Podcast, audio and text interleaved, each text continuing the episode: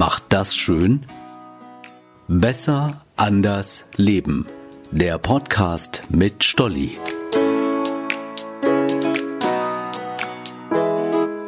Hey, ich bin Stolli und gerade schwer gefordert. Homeschooling ist das Stichwort.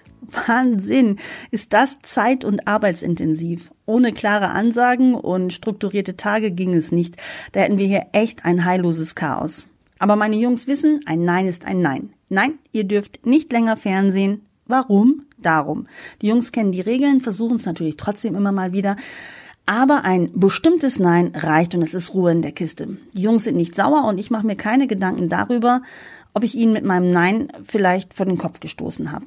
Gedanken über das Wort Nein und seine Konsequenzen habe ich mir in den vergangenen Tagen gemacht. Eine Freundin erzählte, dass sie eine Bekannte an der Tür abgewiesen hat, weil es ihr nicht gut ging. Nein, ich kann heute keinen Besuch gebrauchen, mir geht's nicht gut. Natürlich schade, dass die Bekannte sich umsonst auf den Weg gemacht hat, aber hey, die beiden waren nicht verabredet. Meine Freundin hätte rein theoretisch auch gar nicht zu Hause sein können.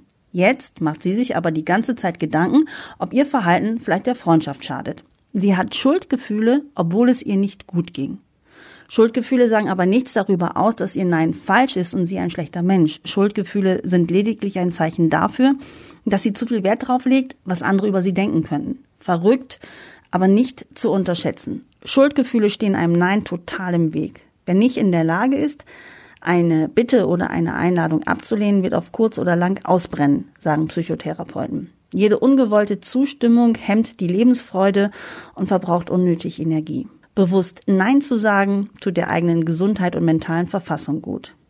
Aber warum ist Nein sagen so viel mehr als das Aussprechen eines Wortes? Es geht ja nicht darum, in jeder Situation Nein zu sagen. Es geht darum, seine Bedürfnisse und Wünsche für ebenso wichtig zu halten wie die der anderen.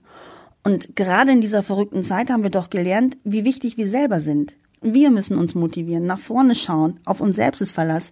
Was nicht heißen soll, dass wir zu Egoisten mutieren sollen, aber wir sollen und dürfen uns wichtig nehmen. Unsere Zeit und unsere Emotionen.